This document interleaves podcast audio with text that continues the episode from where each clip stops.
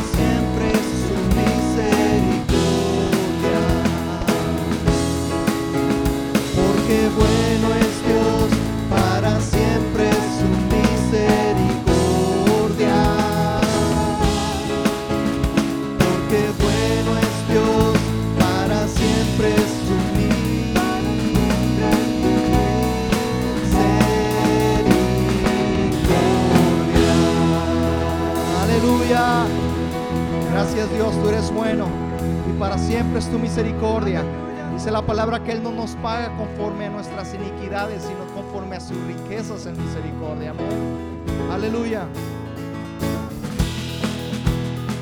Aleluya, Señor. ¿Cuántos quieren darle lo mejor al Señor? Él lo merece, amén.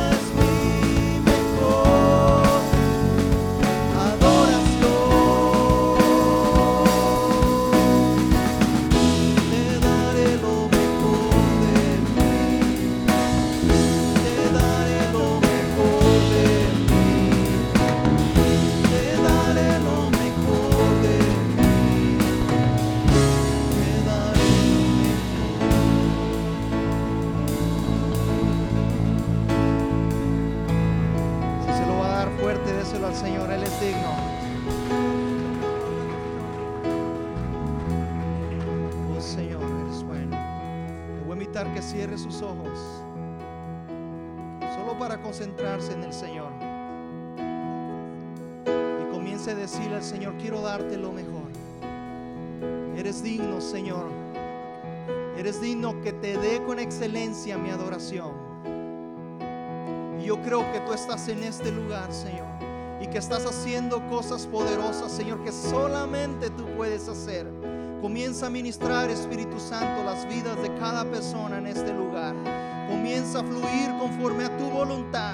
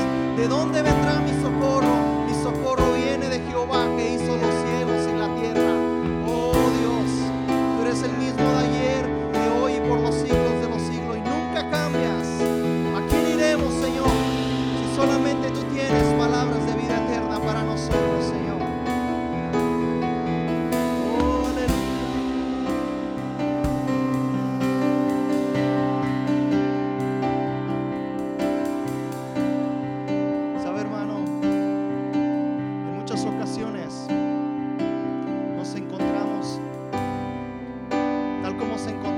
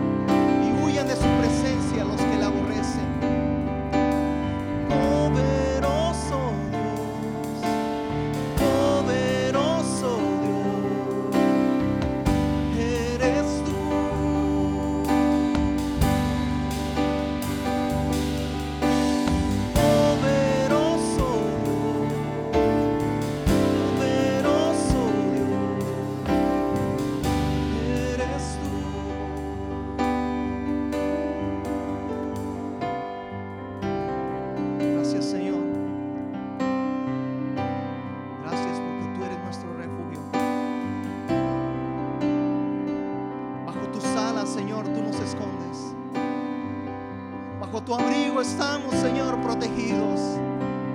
Como la gallina cuida sus polluelos, dice la escritura, sí, Señor, tú extiendes, Señor, tu brazo fuerte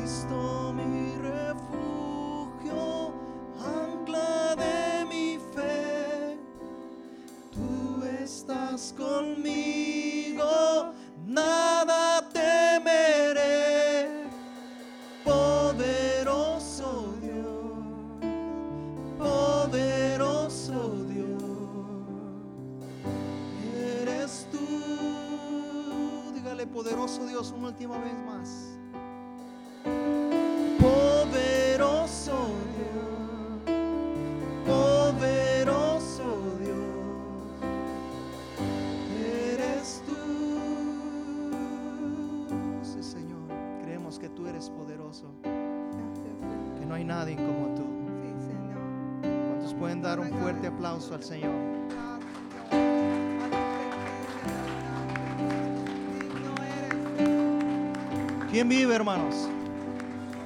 ¿Quién vive? Y porque Él vive, nosotros vivimos. Y a su nombre, Gloria. Amén.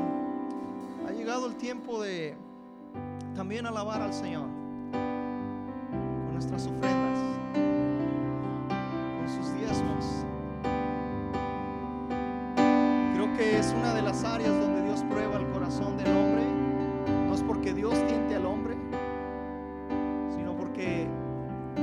dice muy claramente que es la raíz de muchos males. Y donde está tu tesoro, ahí está tu corazón. La Biblia dice que Él premia, Él bendice al dador alegre. Amén. Señor, gracias. Gracias, Señor, porque de lo mucho que tú nos das, podemos darte en gratitud. Señor, gracias porque así como tú cuidas de las aves, cuidas aún mejor de nosotros. Dice la palabra que valemos aún mucho más que muchos de esos pajarillos, Señor. Porque abre los cielos y derramas bendición cada día, Señor. Dios, si en medio de nosotros hay alguna familia, alguna persona que tenga necesidad, seas tú proveyendo. Tú eres el Dios proveedor por excelencia. Tú eres Jehová Jireh, nuestro proveedor, Señor. Abre los cielos y derrama bendición, Señor, sobre tu pueblo. Bendice, Señor, estos diezmos, estas ofrendas, Señor, y que sean usados, Señor, con sabiduría, Señor, para el beneficio de tu obra. En el nombre de Jesús te damos gracias, Señor. Amén. Vamos a terminar con un último canto. Si todavía usted tiene fuerzas, le voy a invitar que se ponga de pie. Si quiere permanecer sentado, puede permanecer sentado. Es un coro muy antiguo. Si lo conoce, gócese. Viva la fe, viva la esperanza, viva el amor. Viva la fe, viva la esperanza,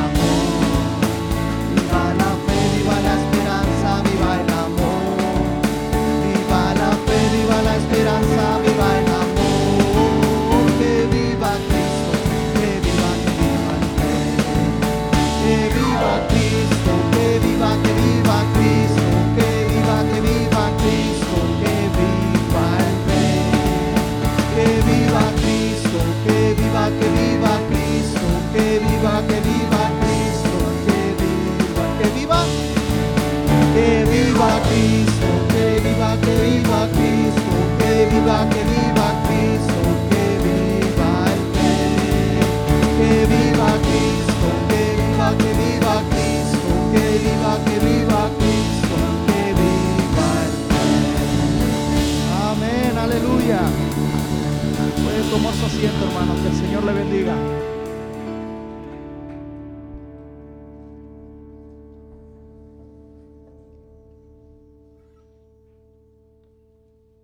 Ya, que viva Cristo.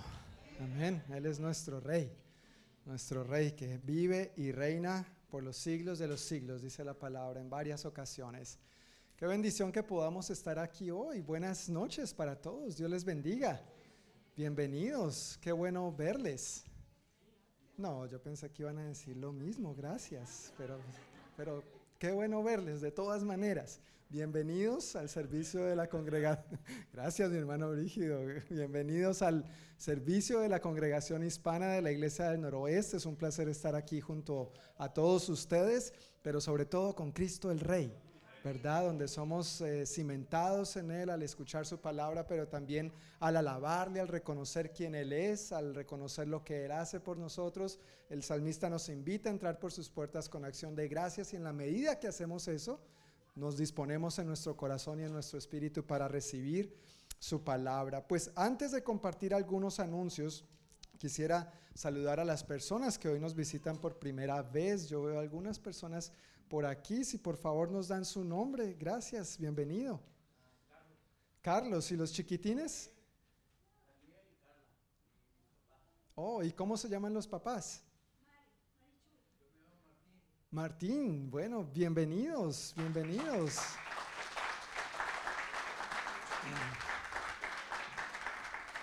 Sean muy bienvenidos y que el Señor les bendiga grandemente. Gracias por acompañarnos, visitarnos hoy en esta noche. Por demás, ya todos somos de la familia, ¿verdad? Sí, todos conocidos, todos conocidos. Bueno, pues todos recibieron, oh, ¿hay alguien más acá? Oh, sí, perdón. Sí, aquí, gracias. ¿Cómo estás? Bienvenida. ¿Nos das tu nombre, por favor? Mi nombre es Flor Melgar Flor.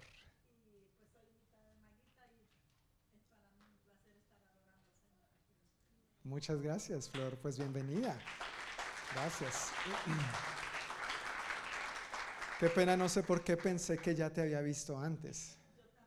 ¿Sí? Bueno, ok. Bueno, pues mucho gusto. y bienvenida de nuevo. Sí, todos recibieron a la entrada el boletín. Si a alguien le falta, levante su mano, por favor. Caballero Eduardo, Milena, Filiberto, la familia Herrera atrás. ¿Todos o solo uno? Y David, por aquí adelante. Bueno, en este boletín, en el medio, están las notas del sermón para que puedan seguir esas notas cuando vayamos en la prédica. Pero en la parte de atrás hay algunos anuncios que tienen que ver con las actividades, reuniones y horarios de, de las actividades y, bueno, reuniones que tenemos como iglesia, siendo tal vez la más importante ahora mismo por anunciar, la del próximo domingo 18 de diciembre. El próximo domingo, con el favor de Dios, tendremos nuestro servicio de Navidad, ¿verdad? Gracias, mi amor, tú estás emocionada. Bien, tendremos el servicio de Navidad el próximo domingo. Y como dije el domingo anterior, yo sé que a algunos de ustedes les encanta ayunar, pero el, el próximo domingo no ayune. El próximo domingo venga preparado para, para comer. Ahora, fíjese cómo lo vamos a hacer. Esto es bien importante. Allí en la imagen hay un código en la esquina y lo, lo ve en sus anuncios, en su boletín. Es muy importante, por favor, que te inscribas para nosotros prepararnos y organizarnos de la mejor manera. Entonces, agradezco inmensamente que tú apuntes con la cámara de tu teléfono a ese código, bien sea en el boletín o bien sea aquí en la pantalla, mientras eh, este hombre, alguien lo calla. No, mentiras. Pero mientras voy anunciando el, anu- eh, mientras voy anunciando el anuncio, ¿sí? Mientras voy dando el anuncio, quiero pedirle el favor que me preste mucha atención porque es importante registrarte. ¿Listo? Queremos estar lo más preparados y lo más organizados posibles. Al tú apuntar a la cámara de, de- con, con la cámara de tu celular a ese código, te va a dirigir a la página de nuestra iglesia donde te puedes inscribir. Eso se ve así, presenta la información en general, dice que celebremos y compartamos juntos en este servicio de Navidad al recordar el nacimiento de Jesús, nuestro Señor y Salvador, y la esperanza, el gozo, la paz y el amor que trajo consigo. Eso va a ser el próximo domingo 18 de diciembre a las 5 de la tarde en el horario habitual, pero no va a ser aquí en la capilla, sino en el salón de abajo, en L1. Entonces inmediatamente tú entres por las puertas principales, doblas a mano derecha, ahí están las escaleras que te conduce directamente al salón L1. Entonces le das clic en registrar y eso te lleva a la siguiente pantalla, donde tú vas a ingresar tu número de teléfono. Si tus datos ya están en la base de datos de la iglesia, entonces no te va a pedir confirmar sino tu nombre, la, información que habitualmente tú ya sabes porque varios de ustedes ya han hecho esto en varias ocasiones. Pero si tus datos están siendo ingresados por primera vez, te va a pedir confirmar o escribir tu nombre, teléfono para poder seguir adelante. Por favor, usa tu número de teléfono. Si usas otro número de teléfono, el de tu hijo, el de tu cónyuge, el del primo, el del perro, el del gato, entonces vamos a tener varias personas creadas con tu, eh, con tu nombre y tu número. ¿Está bien? Entonces usa por favor tu propio número o puedes hacerlo también, ahí pones el número, o también otra opción es usar tu correo electrónico. Eso mismito ahí. Y después de poner tu número de teléfono, te va a llevar a responder estas preguntas. Por favor, escribe el número de adultos que asistirán incluyéndote a ti. Entonces, el domingo pasado les pedía, por ejemplo, en el caso de los casados, que se inscriba solamente uno de los dos, porque si lo hace el esposo y lo hace la esposa, entonces ya no son dos, sino cuatro, van a aparecer cuatro, pero en realidad solamente van a llegar dos. Y si, siete, y si tienen siete hijos, entonces ya no van a ser siete niños, sino catorce. Imagínense, después decimos, ¿dónde vamos a meter tanta gente?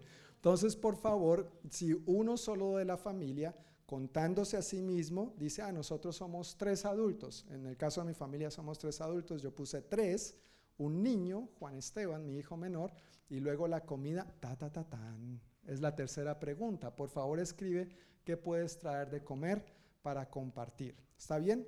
Y no estamos esperando un gran banquete, por lo general siempre eh, tenemos comida suficiente, pero quisiéramos estar preparados para todos los que vamos a llegar, organizar las mesas, las sillas, eh, determinar que el espacio es adecuado. No sé si te has dado cuenta, pero normalmente en el servicio de Navidad la asistencia se triplica, ¿no es cierto?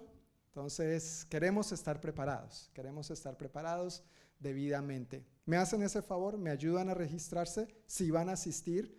Y les agradezco que ojalá sea antes del próximo domingo, preferiblemente. No, último minuto, ¿listo? Porque entonces después mi esposo y yo tenemos que andar corriendo aquí, corriendo allá, faltó eso, se inscribió el otro, falta el agua, ¿no es cierto? Entonces, por favor, si nos ayudan lo más temprano que puedan, ojalá hoy mismo, se los agradecería inmensamente para poder empezar a ultimar detalles, que ya está casi todo listo para el domingo. No se lo van a querer perder porque va a estar bien bueno. Por ahí están preparando algunas cosas bien rechidísimas, padrísimas, la neta. Como decimos en México lindo. ¿Verdad? ¿Eh? Sí, sí, entonces el próximo domingo, por favor, no se lo pierda. ¿Está bien? Ok, muchas gracias por su atención. Y después el segundo cajoncito que tienen ahí en su boletín son algunas fechas importantes. No voy a entrar en detalles sobre esto, pero por eso se las pusimos ahí para que lo tenga en cuenta. Por favor, el último servicio del año 2022 será el viernes 23 de diciembre. No tendremos servicio el día 25, sino el viernes 23 a las 7 de la noche será nuestro servicio habitual aquí en la capilla. El viernes 25, o sea, en dos domingos, si tú llegas aquí a las 5 de la tarde, no va a haber nadie. Te, dejo saber. El domingo. Oh, perdón. Oh, perdón. Domingo 25. El viernes 23 de diciembre a las 7 de la noche será nuestro último servicio del año aquí. Y luego el primer servicio del año será el domingo primero de enero en nuestro horario habitual, a las 5 de la tarde. Ya, Usías, Usías, yo voy a tener que hacer algo con Usías porque él siempre me aplaude me, me anima tanto, ya, ya yo lo tengo ahí, mi, mi, mi pana full, de corazón. Pero Usías es mi, mi fan número uno. Gracias, Usías. Gracias, jovencito. El domingo primero de enero tendremos el primer servicio del año y uno estará diciendo, bueno, pero uy, pastor, es que el 31 con la pachanga, el cerdito, ¿no es cierto? Venir el domingo a la iglesia. Hermanos, pues la invitación está abierta.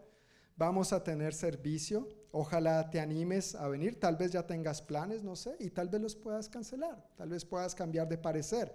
Ora al Señor y pregúntale al Señor, Señor, ¿tú quieres de verdad que yo vaya y me sacrifique el primero de enero? Vamos a ver el Señor qué dice. En libertad, sin condenación, pero a veces se ve el primero de enero como yo no sé, como si fuera algo diferente, ¿no es cierto? Pero fíjense este dato. ¿Sabe cuándo va a ser el próximo año que domingo va a ser un primero de enero? El 2034. Yo no sé si de aquí a allá todavía estemos aquí. Yo ya, ya lo convencí. Yo no sé si Cristo ya ha venido por su iglesia. Pero lo que más me encanta de comenzar reuniéndonos el primero de enero como iglesia, como familia que somos en Cristo, es esta porción de la palabra que nos dice en el libro de Proverbios que le demos a Dios las primicias. Yo lo veo como algo profético para nosotros. Hemos venido hablando de prioridades. Bueno, hablamos por casi siete meses de prioridades, de poner a Dios primero. Yo creo que el año 2023, comenzando el primero de enero, un domingo, reuniéndonos como familia, es una buena oportunidad de dar un paso de fe y decir, sí Señor, voy a darte las primicias este año. Tú vas a hacerlo primero en todo. Y que ese sea un día en el que tú y yo sellemos esto con nuestro acto de venir. Ahora, claro, si no puedes, si ya tienes planes con la familia, vas a estar en otra parte, quizá el Señor te cancele el plan, solo diciendo. Pero, pero ojalá hagamos de esto una prioridad y comencemos juntos, como familia en Cristo, dándole a Dios las primicias. Estábamos cantando, te daré lo mejor, daremos solo las primicias. Eso no fue planeado, ¿eh? solo para que sepan. Eso fue un canto que nuestro hermano Filiberto tenía, pero coincidió perfectamente con este anuncio. Así que eso será nuestro primer servicio del año. Y luego, como habitualmente hacemos como iglesia y toda la denominación, no solamente aquí en los Estados Unidos, sino la iglesia cuadrangular a lo largo y ancho del planeta Tierra, de enero 9 al 29 tendremos nuestros 21 días de oración y ayuno y estaremos dando más información al respecto y dando las guías de oración de cómo vamos a estar orando, qué vamos a estar cubriendo y los devocionales que estaremos posteando en nuestras redes sociales. Entonces vamos a comenzar bien el año, con pie derecho, porque el Señor está con nosotros. Amén. Ahora, que nosotros estemos con el Señor entonces. Pues con estos anuncios, los chiquitines, entre 3 y 11 añitos, pueden pasar a su clase de escuela dominical con Socorro, Dana y Mahaya. Van esta noche. Los chiquitines entre 3 y 11 añitos pueden salir a su clase de escuela dominical. Y los chiquitines entre 4 añitos para arriba nos quedamos aquí. Los jovencitos de 4 años en adelante.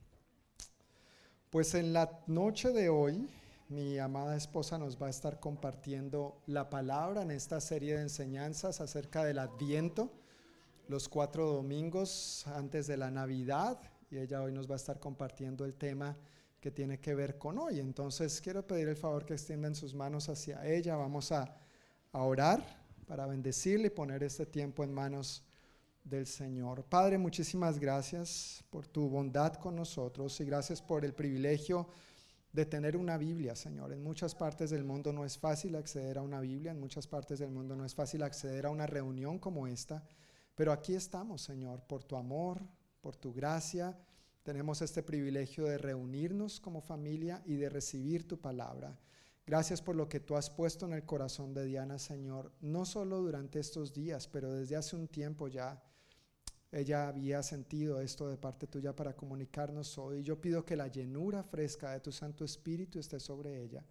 Que tú la bendigas con tu paz, que bendigas su mente y sus pensamientos, que quites toda preocupación y distracción y que lo que tú has planeado decirnos hoy, Señor, sea claramente comunicado y que nuestro corazón lo recibamos con agrado.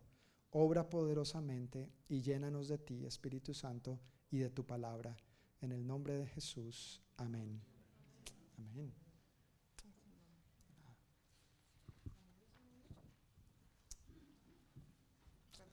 Permiso.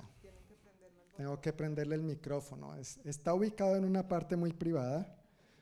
Con su permiso.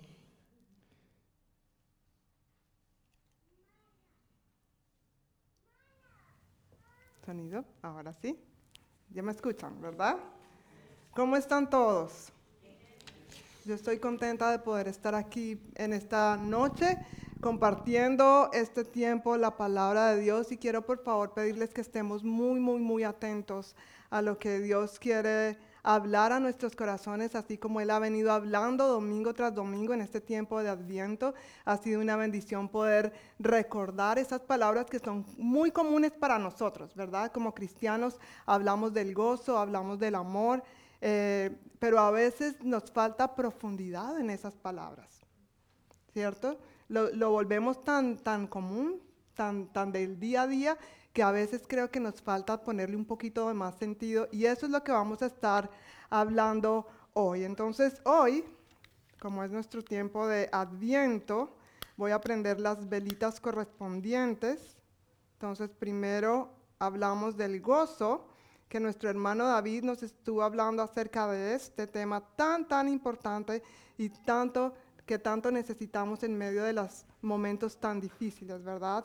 También nuestra hermana Ana Gladys el domingo pasado estuvo hablándonos acerca del amor y algo que me impactó mucho en mi corazón es recordar que no solamente Dios da amor, sino que Dios es amor en sí mismo. Qué bendición, ¿cierto?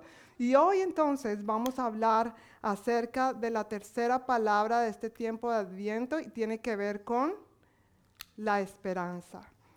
¿Saben una cosa? Mientras estudiaba esto, el Señor hablaba a mi corazón acerca de que la esperanza es una palabra que nosotros como creyentes eh, hemos perdido.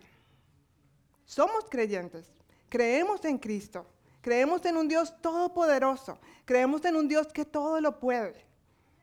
Pero el pueblo de Dios está perdiendo la esperanza. Y llegué a dos conclusiones. Número uno, a como decía hace un momento, a veces es una palabra que nos falta entendimiento, que, nos falta profundizar más en lo que es la esperanza. Y vamos hoy a hablar acerca de esto. Y segundo, porque día tras día estamos recibiendo noticias desgarradoras. ¿Has visto las noticias en las últimas semanas? Día tras día. Las cosas buenas son de vez en cuando, ¿cierto? Pero las noticias desgarradoras es lo que llena un noticiero. Cuando algo así pasa, todos los, los, publicistas y las redes sociales quieren hablar de eso para captar atención, porque es lo que estamos escuchando actualmente. Quizás hemos perdido la esperanza en que este mundo pueda cambiar. Quizás hemos perdido la esperanza en la misma humanidad. Pero quizás si lo vemos un poco más cerca a nosotros, hemos perdido la esperanza de que las situaciones que estamos viviendo podrían cambiar. Quizás estás perdiendo la esperanza en ti mismo porque llevas años luchando con diferentes situaciones y estás cansado. Pero hoy el Señor quiere hablarnos, quiere profundizarnos acerca de, esta palabra que es la esperanza, pero también Él quiere animarnos. Amén. Entonces quiero que estés muy atento, muy atenta a lo que Dios quiere hablarnos hoy. Por favor, si podemos abrir nuestras Biblias en Romanos capítulo 15, Romanos capítulo 15, versículo 13. Romanos capítulo 15, versículo 13.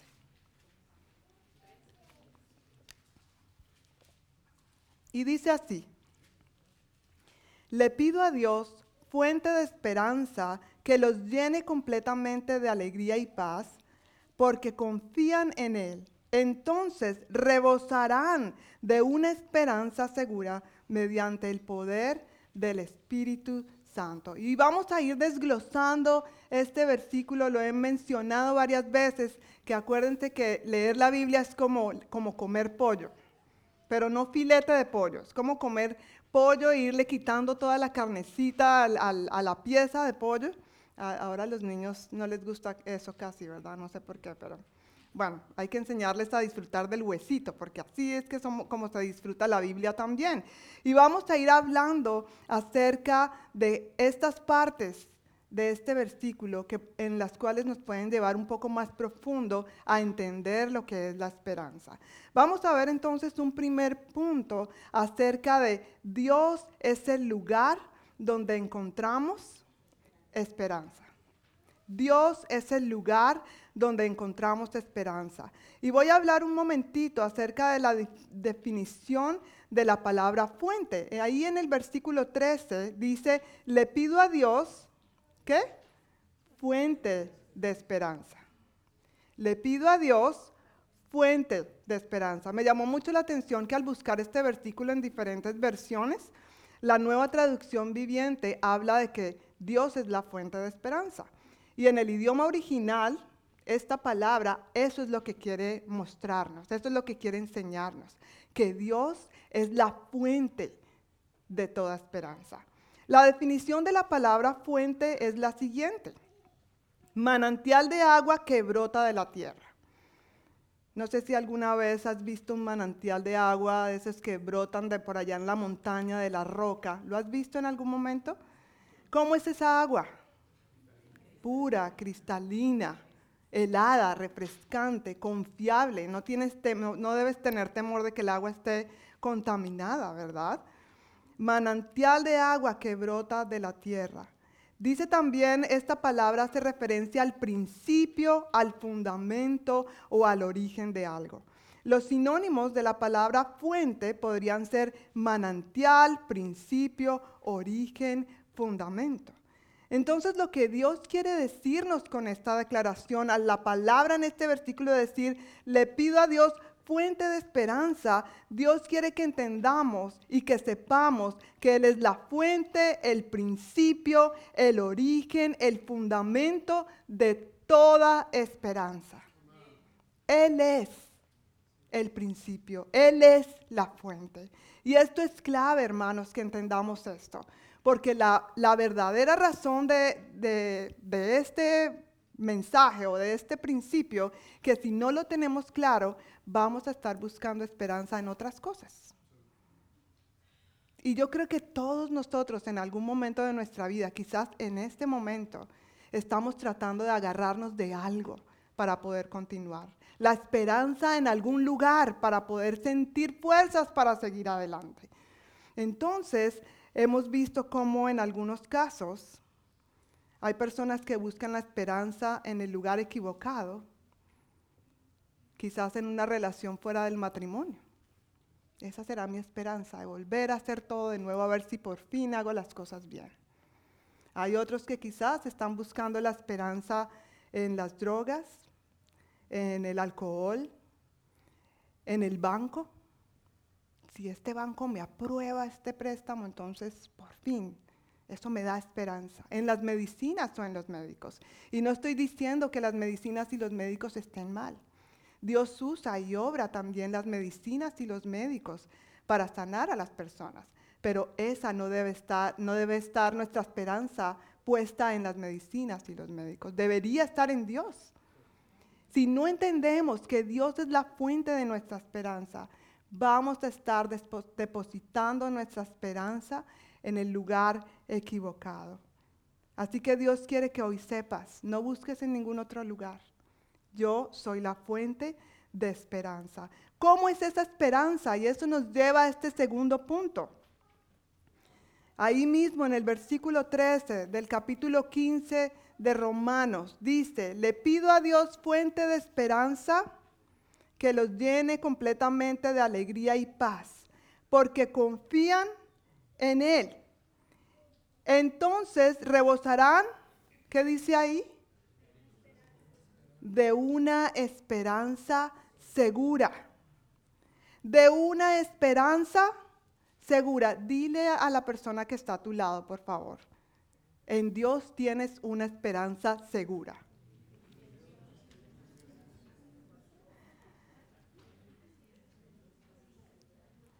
¿Sabes una cosa? Esto me llevó a pensar que hay esperanzas que no son seguras.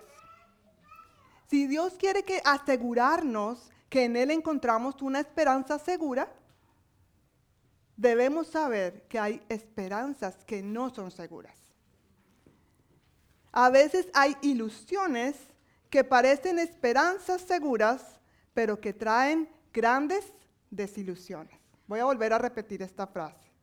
A veces hay ilusiones que parecen esperanzas seguras, pero traen grandes desilusiones. No confundamos esperanzas con ilusión. Y vamos a ver de nuevo otras dos definiciones de esto. Vamos a ver la definición de esperanza. En el diccionario aparece la palabra esperanza como la confianza de lograr una cosa o de que se realice algo que se desea. El sinónimo es confianza y creencia. Entonces, ¿qué vemos aquí? Que la esperanza es la confianza de lograr una cosa o de que se realice algo que se desea. En cambio, la ilusión es una esperanza con o sin fundamento real de lograr o de que suceda algo que se anhela o se persigue. La ilusión, según el diccionario de la Real Lengua, de la Academia Real de la Lengua Española, lo define como una esperanza. Pero es una esperanza que no tiene fundamento. Es una esperanza que va a terminar en desilusión. Cuando ponemos nuestra esperanza en cosas que no provienen de Dios, muy seguramente vas a terminar desilusionado. Y lo más triste de todo es que muchas veces cuando nos desilusionamos, al primero que le echamos la culpa es a Dios. Pero por eso nosotros tenemos que fijar nuestra mirada en qué es lo que Dios dice y eso nos lleva al siguiente punto. No sin antes vamos a leer ahí mismo en Romanos capítulo 5. Romanos capítulo 5, versículo 3 al 5. Romanos capítulo 5, versículos 3 al 5. Dice la palabra de Dios aquí. También nos alegramos al enfrentar pruebas y dificultades porque sabemos que nos ayudan a desarrollar resistencia. En otras versiones habla acerca de la palabra paciencia o perseverancia. ¿Cuántos se sienten alegres de enfrentar pruebas y dificultades? Wow, qué palabra tan alentadora, ¿cierto? Dice, también nos alegramos al enfrentar pruebas y dificultades. Pero saben, hay una razón, y este versículo da la razón, y este no es el tema, pero quiero mencionarlo. Dice, porque sabemos que nos ayudan a desarrollar resistencia. ¿Cuántos aquí dicen, wow, Señor? ¿Cuántos le, han pedido paciencia al Señor? Y saben que necesitan paciencia. Bueno, si quieren desarrollar paciencia, es a través de las pruebas. Pero no se desanimen, dice el versículo 4, y la resistencia desarrolla firmeza de carácter. Y el carácter fortalece nuestra esperanza segura de salvación. ¿Saben una cosa? Un día, el domingo pasado, estaba hablando aquí con Edward y el Señor me recordó algo que, animó mi corazón. En medio de todas las pruebas, en medio de todo lo que podamos estar pasando, hay un propósito. Y es que nos parezcamos más a Cristo. Por eso Él se interesa en que nosotros formemos el carácter de Cristo en nuestras vidas. Y a veces, muchas veces o siempre es a través de pruebas. Es a través de dificultades, es a través de momentos difíciles. Así que no se desanimen, hay un propósito. Dios quiere que seas mejor, porque Él es un buen padre con sus hijos. Los que somos padres tenemos que saber que muchas veces le decimos no a nuestros hijos, así hagan rabieta, así se les pare el pelo, porque sabemos que es lo mejor para ellos, ¿verdad? Estaría mal que nosotros como padres dijéramos, sí, mira hijo, todo, lo que quieras a la hora que quieras. Quiero comerme un helado a las 3 de la mañana. Sí, hijo, puedes hacerlo. No, a esa hora no se come un helado. ¿sí? A esa hora debes estar dormido. Bueno, por ahí parece que hay alguien que sí come helado a las 3 de la mañana. Dios sabe y conoce nuestras vidas y anhela que su carácter sea eh, hecho en nuestras vidas. Amén. Pero también dice que el carácter fortalece nuestra esperanza segura de salvación. Versículo 5. Y esa esperanza no acabará en desilusión, pues sabemos con cuánta ternura nos ama Dios, porque nos ha dado el Espíritu Santo para llenar nuestro corazón con su amor. Amén. Aquí esta palabra en el versículo 4, ah, en la última parte, dice que, y el carácter fortalece nuestra esperanza segura de salvación. Esperanza segura y ahora la aumenta de salvación. ¿Saben una cosa, hermanos? La salvación no es solamente estar seguros de que en el momento de que yo recibo a Cristo y le digo, Señor, entra en mi vida, gobiername, y levanté la mano en la iglesia y acepté a Cristo como mi Señor y Salvador, la salvación no es solamente estar seguros de que cuando yo muera voy al cielo. Yo nunca he muerto, nunca he ido al cielo, pero la esperanza que Él me ha dado de sus promesas me hace estar convencida de que el momento en que muera, voy al cielo. Sabes, si tú no tienes esa seguridad, hoy es el día de que tú no salgas de aquí sin que tú estés seguro de que por la gracia de Dios, por el sacrificio de Él en la cruz del Calvario, nosotros morimos y vamos al cielo. Si tú no estás seguro de eso, hoy es el día de que tú digas, Señor, yo no estoy seguro a dónde voy si muero hoy. Así que yo quiero tener esta esperanza.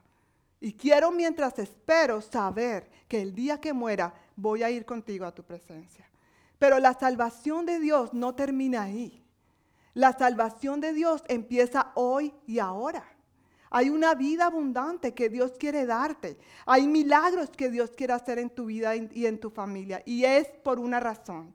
Porque Dios quiere que a través de que tú ilumines la luz de Cristo en tu vida, otros también puedan ver que hay una esperanza.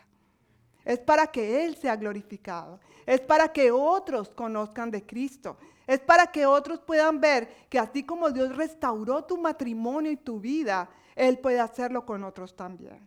Es para que cuando nosotros demos testimonio de que Dios me sanó de X enfermedad, Dios puede hacerlo con otros también.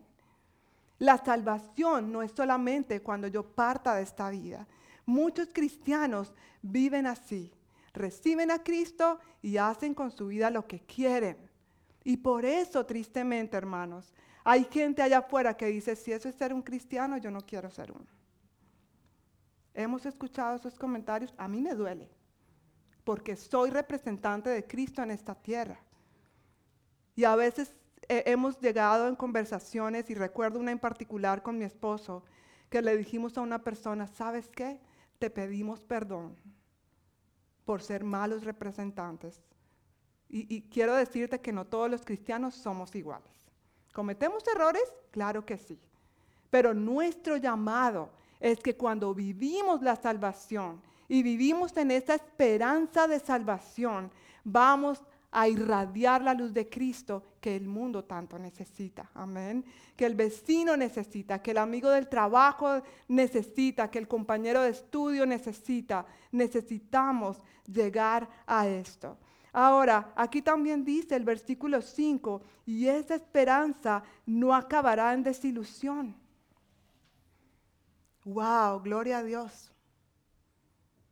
Hoy los veo como apagaditos como calladitos, ¿cierto, mi amor? ¿O soy yo? Sí, el frío. Yo creo que están como serios. Ah, bueno, ok. Gracias, Brigida.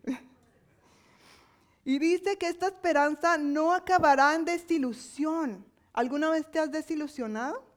¿O te han desilusionado? A veces esas ofertas que ponen en Navidad, compre este producto y le damos tal cosa y te llega el producto y es todo lo contrario, de mala calidad, está mal cocido, está como para nada, ¿cierto? Y uno siente mucha desilusión.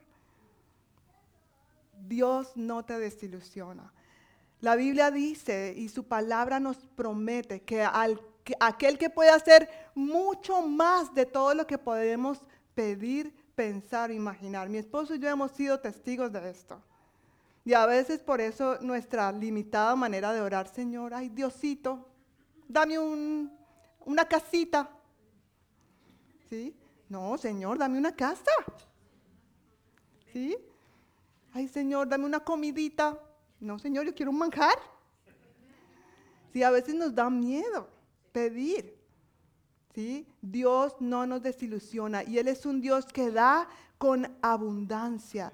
Y aquí en este versículo 5 dice que no acabarán desilusión esa esperanza, pues sabemos con cuánta ternura nos ama Dios, porque nos ha dado el Espíritu Santo. Él nos ha dado el Espíritu Santo para llenar nuestro corazón con su amor.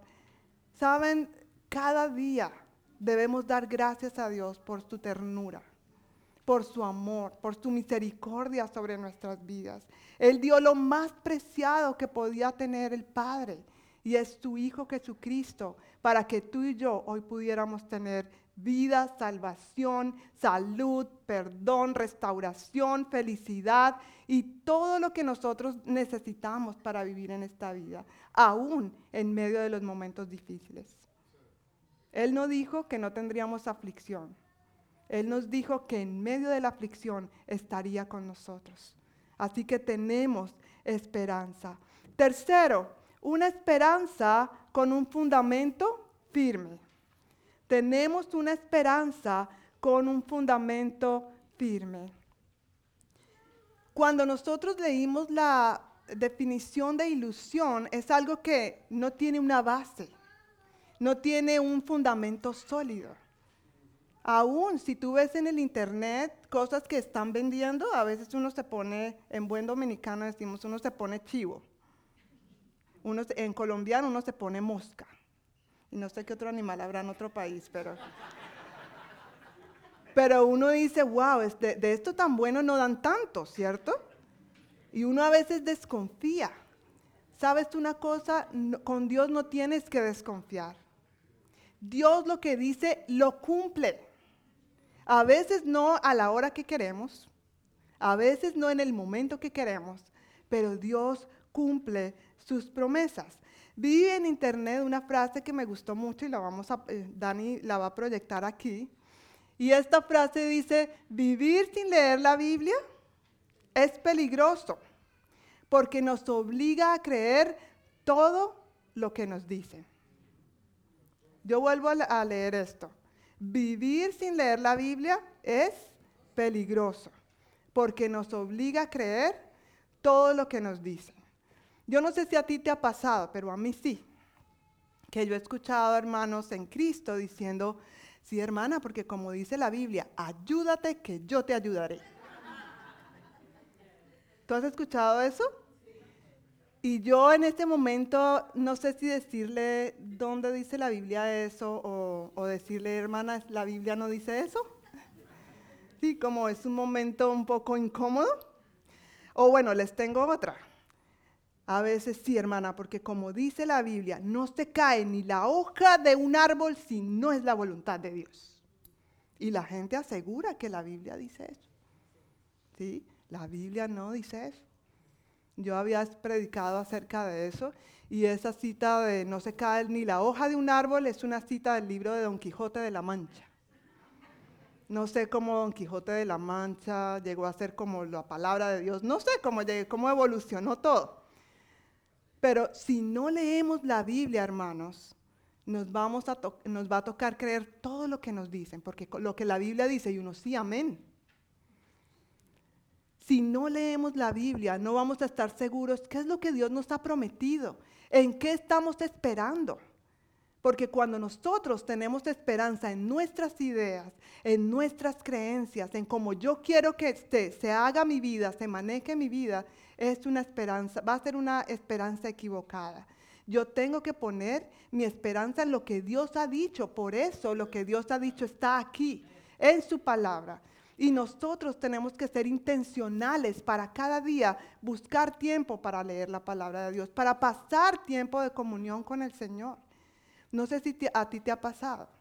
Y desde que llegamos a este país lo he notado muchísimo más. No hay tiempo, ¿sabían? En la República Dominicana y en Colombia, donde hemos vivido, en el tiempo de vacaciones, hay tiempo de vacaciones. Los jóvenes salen a sus vacaciones.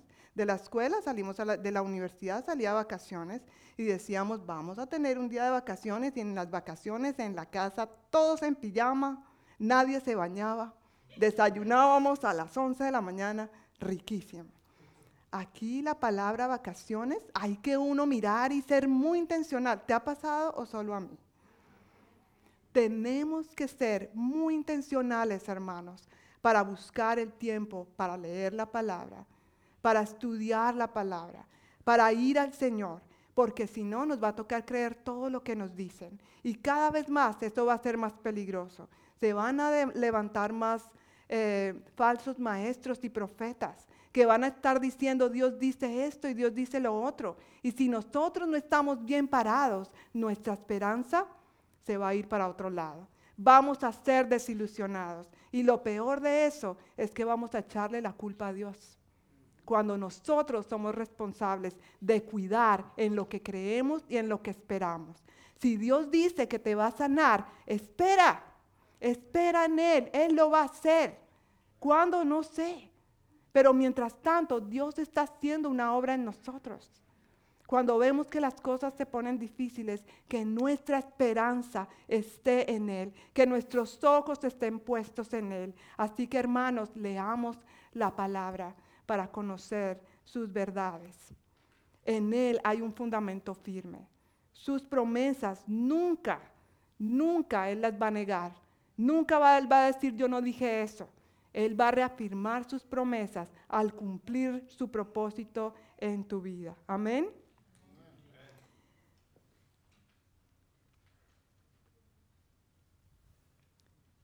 Vamos a ver el número cuatro de estas enseñanzas.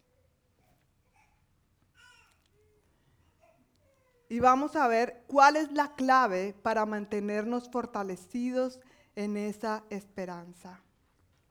Quiero que leamos nuevamente Romanos capítulo 15, versículo 13 y Romanos capítulo 5, versículos 3 al 5. Romanos capítulo 15 primero, versículo 13. Lo acabamos de leer. Dice, le pido a Dios, fuente de esperanza, que los llene completamente de alegría y paz, porque confían en Él. Entonces rebosarán de una esperanza segura, mediante el poder del Espíritu Santo. Mediante el poder del Espíritu Santo. Y Romanos capítulo 5, versículos 3 al 5, lo vamos a leer nuevamente. Dice, también nos alegramos al enfrentar pruebas y dificultades, porque sabemos que nos ayudan a desarrollar resistencia o paciencia. Y la resistencia desarrolla firme, firmeza de carácter y el carácter fortalece nuestra esperanza segura de salvación. Y esta esperanza no acabará en desilusión, pues sabemos con cuánta ternura nos ama Dios, porque nos ha dado el Espíritu Santo para llenar nuestro corazón con su amor. Tenemos que entender que para vivir esto que estoy predicando hoy, no podemos hacerlo en nuestras propias fuerzas. Tenemos que hacerlo con el poder del Espíritu Santo. No podemos vivir esta esperanza en nuestras propias fuerzas. En el diccionario en griego, al estudiar esto, estuve estudiando un poquitico las definiciones de esta palabra en ese diccionario. Y la palabra esperanza tiene que ver con esperar con anhelo, en lo general con placer. Escuchen bien esto, es bien interesante. Con una saludable expectativa y confianza. Y esto me ponía a pensar cada vez que yo estoy en una fila esperando. Y yo decía, bueno, esto no se, no se parece nada a la actitud que yo tengo cuando estoy esperando en una fila. Entonces dice aquí que esperar con anhelo, en lo general con placer. Ay, qué rico, llevo dos horas aquí en esta fila, me duelen los pies, es un placer. Yo recuerdo en la República Dominicana cuando nos tocaba ir al médico, eh, atendían a uno y no ir a urgencias o a emergencias, no, era la cita de los médicos. Ningún médico eh, hacía citas, ni en el salón de belleza, ni en ningún lado. Y la razón es la siguiente, porque los dominicanos siempre llegan tarde. Como, como hispanos, tenemos esa fama, ¿verdad? Pero los dominicanos, bueno, he escuchado que los en Perú creo que también, no sé cómo será, pero entonces ningún médico hacía citas. Entonces tú, tú llegabas por orden de llegada, esperamos hasta tres y cuatro horas una cita médica con un especialista. Nos tocaba llevar la maleta, si íbamos con los niños y era el pediatra, eso era el almuerzo, la merienda, el jugo, el, el carrito, el rompecabezas, nos tocaba, allá eran, teníamos tiempo para hablar con otras familias porque era una espera larga. Llegamos acá y nos malacostumbramos. Cada vez más las cosas son rápidas, entonces el juguito es, el chocolate es instantáneo. Esto de con molinillo, como en, no sé, en otro, eh, en, Colombia usamos una jarra especial para el chocolate y un palito que hace que tú revuelvas, se llama molinillo, no sé en otros países cómo se llamará, para que salga la espuma. No, ya eso no. Ya solamente rasgue el sobre, póngalo ahí, revuelva y chin, coma. Por eso los restaurantes de comida rápida. Entonces nosotros nos estamos acostumbrando a que todo tiene que ser ya, tiene que ser ahora y cuando el Señor dice espera, hacemos una rabieta. Porque nos, no, en nuestra cabeza no está el esperar con anhelo, en lo general con placer, con una saludable expectativa y confianza. No, eso suena un comercial muy raro. Definitivamente necesitamos el poder del Espíritu Santo. Si queremos esperar con paciencia cuando estamos enfermos y esperar la sanidad. Esperar con paciencia cuando la situación económica se pone difícil y esperar con paciencia, no desesperados a ir a mirar de dónde yo rebusco, no importa lo que tenga que hacer. Y a veces sacrificar nuestra familia, sacrificar el tiempo con Dios, sacrificar tantas cosas en vez de esperar la salida que Dios tiene. La esperanza no solamente tiene que ver con saber y esperar y conocer las promesas de Dios. La esperanza tiene que ver con la actitud mientras espero. ¿Cuál es tu actitud mientras esperas que Dios responda a tu oración? Que Dios responda a tu necesidad. Que Dios vea lo que está pasando y te dé una respuesta. ¿Te has sentido que a veces Dios no habla o que tú no le estás escuchando? Yo sí. Y a veces, le estoy honesto, no he tenido la actitud de esperar con anhelo ni con placer. A veces le he hecho rabieta al Señor, a veces he llorado, a veces me he entristecido, pero Dios ha estado ahí fiel para animarme, así como Dios quiere hacer contigo también. Solamente a través del Espíritu Santo podemos creer que aún en medio de la más densa oscuridad vamos a poder ver la luz.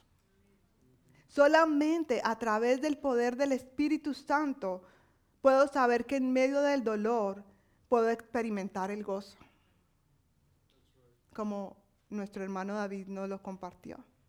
Solamente es con el poder del Espíritu Santo que podemos experimentar el amor que cubre multitud de pecados y que podemos amar a una de esos que nos pisan el callo.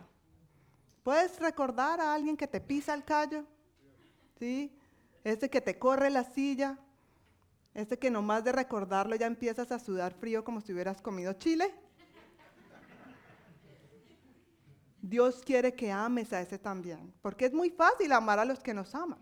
Dios quiere que ames a ese, sí, el que te pisa el callo, al que te para el pelo, al que te pone a sudar frío, pero solamente es por el poder del Espíritu Santo. Una cosa que quiero compartir, ya para terminar, antes de un tiempo de administración. Esta semana, estas últimas semanas, perdón, perdón.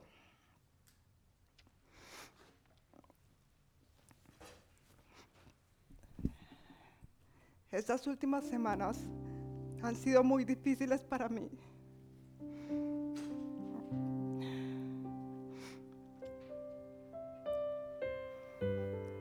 Papá está muy enfermo y aún no sabemos, estamos viviendo el día a día con él. Le pedí al Señor que me permitiera no llorar porque quiero compartir lo que el Señor habló a mi corazón acerca de esta situación y creo que te va a servir si estás viviendo una situación igual. Cuando mi papá empezó a ponerse un poco mal, oramos por la sanidad de Dios, lo que hacemos los cristianos, ¿verdad? Y mi esperanza estaba en eso, que Él se levantara de la cama y todo estuviera bien. Pero la, la realidad es, lo que ven nuestros ojos es que Él ha estado empeorando. Y yo he estado tratando de experimentar el gozo de Dios y la paz de Dios en estos días. Pero mientras estudiaba eso de la esperanza, el Señor me dijo, ¿qué es lo peor que puede ocurrir? Y yo le dije al Señor, que Él se muera. ¿Y sabes qué me dijo el Señor? ¿Y eso va a robar tu esperanza? Si yo he vencido la muerte, y aunque Él muera y parta de esta tierra hoy, yo tengo la esperanza que lo veré a Él en el cielo. Así que hermanos, ¿qué cosa puede robar la esperanza? A lo que voy es que ni la muerte puede quitarnos esa esperanza que tenemos en Cristo. Nada. Anhelamos como familia que Él se recupere. Pero si no es la voluntad de Dios, Él va a estar mejor en el cielo. ¿Sabes qué dolor es cuando uno ve a un familiar sufriendo? Y sé que lo voy a extrañar. Pero voy a estar súper contenta de saber que el día que muera, Él va a estar allá. Y va a estar gozándose y alabando a Jesús. Y hablando con otros, quizás de todos los libros que leyó aquí de otros predicadores. Le encanta. Hermanos, no dejemos que el enemigo robe la esperanza que tenemos en Él. ¿Cuál es tu situación? Si lo que pensamos es que la muerte es lo peor que podría pasarle un familiar, no debes dejarte robar la esperanza. Si ese familiar no conoce a Cristo, por favor, condúcelo a Cristo. Necesita la esperanza de salvación, pero si es alguien que ya conoce al Señor, podemos tener la esperanza de que va a estar mejor en el cielo. Puedes tener la esperanza de que un día tú, si has recibido a Cristo en tu vida, vas a ir a este lugar y vas a alabar al Señor y vas a encontrarte con todos aquellos que han recibido a Cristo también.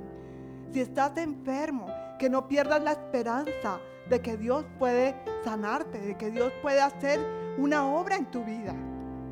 Pero mientras esperas, pregúntale al Señor también, ¿qué quieres hacer conmigo? ¿Qué quieres hacer con mi carácter? Hay cosas que tienes que pulir, Señor, aquí, que quizás duele, pero después de esa prueba vas a salir mejor, vas a ser mejor, porque eso es lo que Dios ha estipulado en su palabra. Él quiere llevarnos de gloria en gloria. Amén. Yo quiero pedirte que por favor te pongas de pie.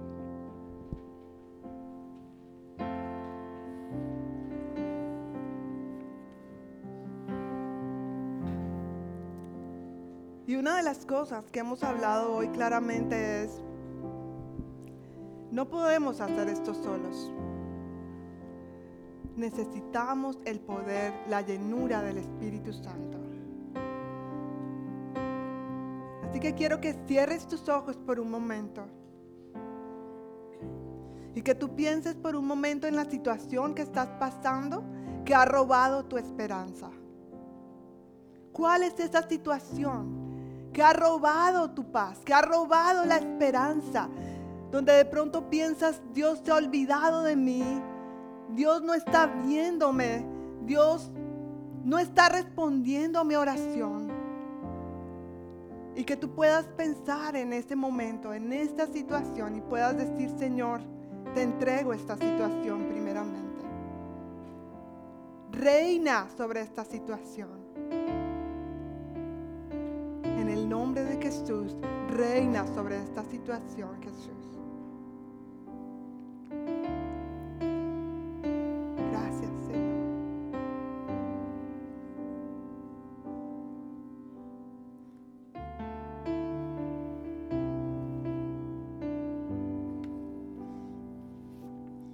Y vamos a cantar por un momento el coro que cantamos hace un momento. Y vamos a decir, Cristo es mi refugio.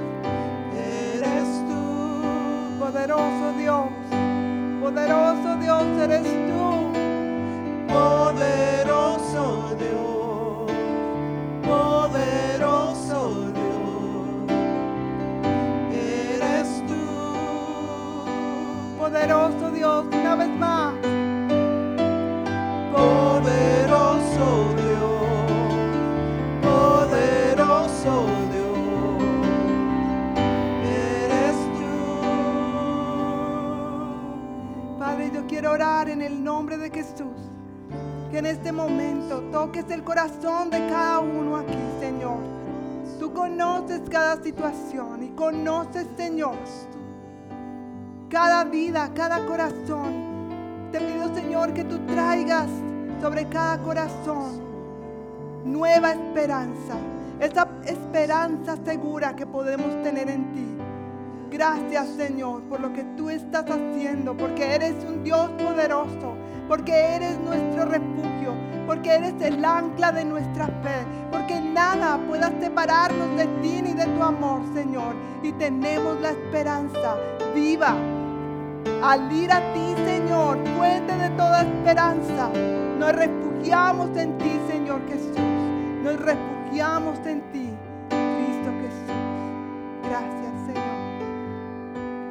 Quiero pedirte a ti en este momento que si tú estás necesitando una frescura del Espíritu Santo, una llenura del Espíritu Santo para mantenerte en esta esperanza, yo quiero invitarte a que tú pases aquí al frente.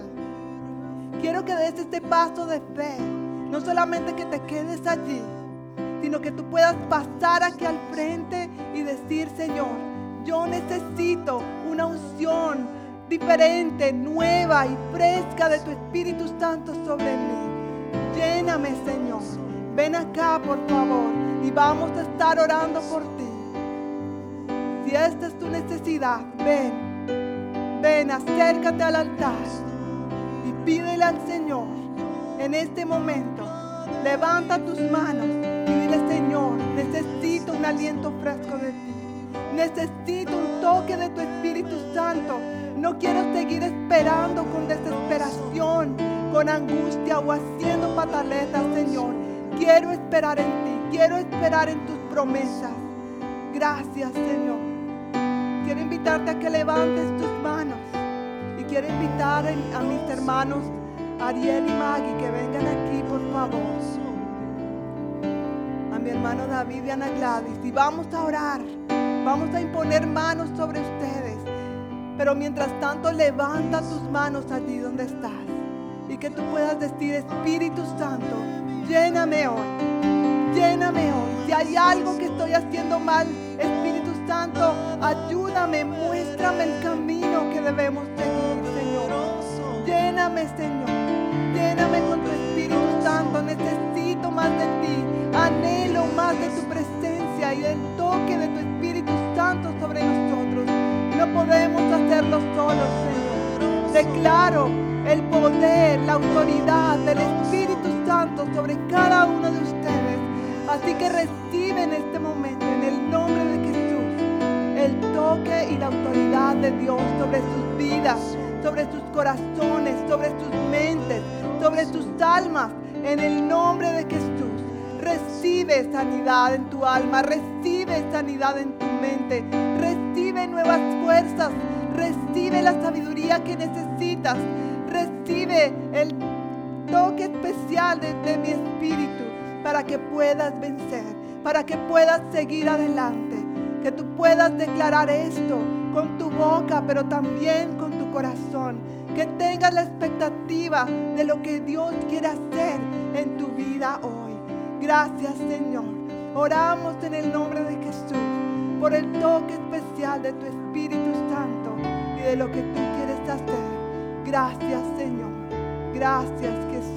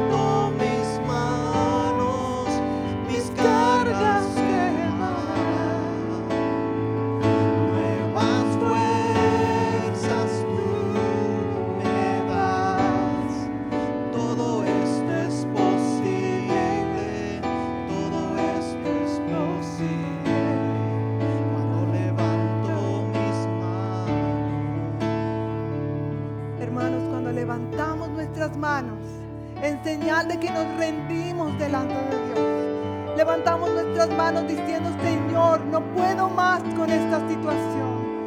Entrego a ti todo problema, todo cansancio físico, emocional, todo desgaste a nuestros hijos, eh, nuestro matrimonio, lo que sea que esté allí cargando tu corazón. Entrégalo.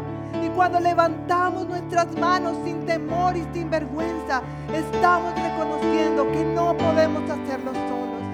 Estamos reconociendo que necesitamos de la presencia de tu Espíritu Santo para hacer la diferencia en este mundo, para poder resistir cualquier prueba. Aquí estamos, Señor, levantando nuestras manos a ti en el nombre de Jesús.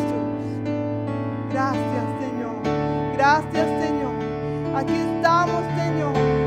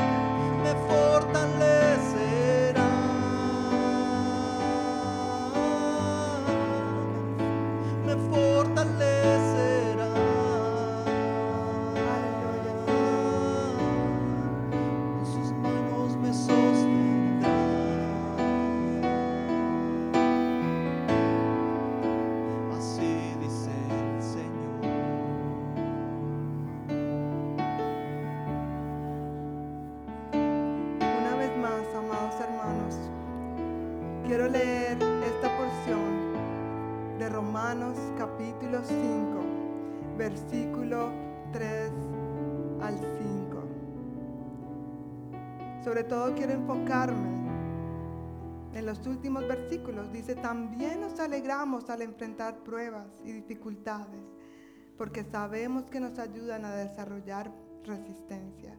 Y la resistencia desarrolla firmeza de carácter y el carácter fortalece nuestra esperanza segura de salvación. Y esa esperanza no acabará en desilusión, pues sabemos, y Dios quiere que tú sepas, hermano, quiere que tú estés seguro de con cuánta ternura Dios te ama, porque te ha dado el Espíritu Santo para llenar tu corazón con su amor. Así que hoy les bendigo a cada uno de ustedes con la presencia y la llenura del Espíritu Santo una vez más. Da gracias allí donde estás por un momento. Dale gracias al Señor por lo que Él está haciendo en tu vida. Dale gracias al Señor por todas las bendiciones que Él te ha dado, pero por lo que está haciendo ahora. Gracias Señor por tu bondad. Gracias Señor por tu poder. Gracias Señor por tu perdón. Gracias Señor por tu restauración. Gracias Señor porque podemos confiar en ti Señor. Gracias por ser nuestra esperanza segura que no trae desilusión. Te alabamos Rey de Gloria. Bendecimos tu nombre Señor. Decidimos confiar en ti. Decidimos descansar en ti y recibir tu poder y tu esperanza Señor en el nombre de Jesús. Gracias Señor. Amén y amén. Amén. Dios es bueno, amén. Dios es bueno. Una última cosa antes de que se vayan, pueden tomar sus asientos. Los sugieres van a pasar en este momento a darles de nuevo el ornamento que hemos hecho para ustedes para esta semana. Por favor, si tú todavía no tienes los anteriores, eh, tenemos el ornamento que dice amor y el ornamento que dice gozo. Si aún no lo tienes, hay unos que quedaron, entonces en la salida podrías decir, hablar con los sugieres para esto, pero no te vayas sin esto. Si tú no haces arbolito, ponlo en la ventana, ponlo en un lugar donde tú puedas recordar lo que Dios te ha hablado hoy. Que tú puedas recordar que Dios te ha dado gozo en medio de la dificultad, que Dios te ha dado amor para amar aún a los que te pisan el callo, que Dios te ha dado la esperanza y que Dios ha vencido todas las cosas y que nada puede robarte la esperanza que tienes en Él. Amén. Amén. Que Dios les bendiga, mis amados hermanos.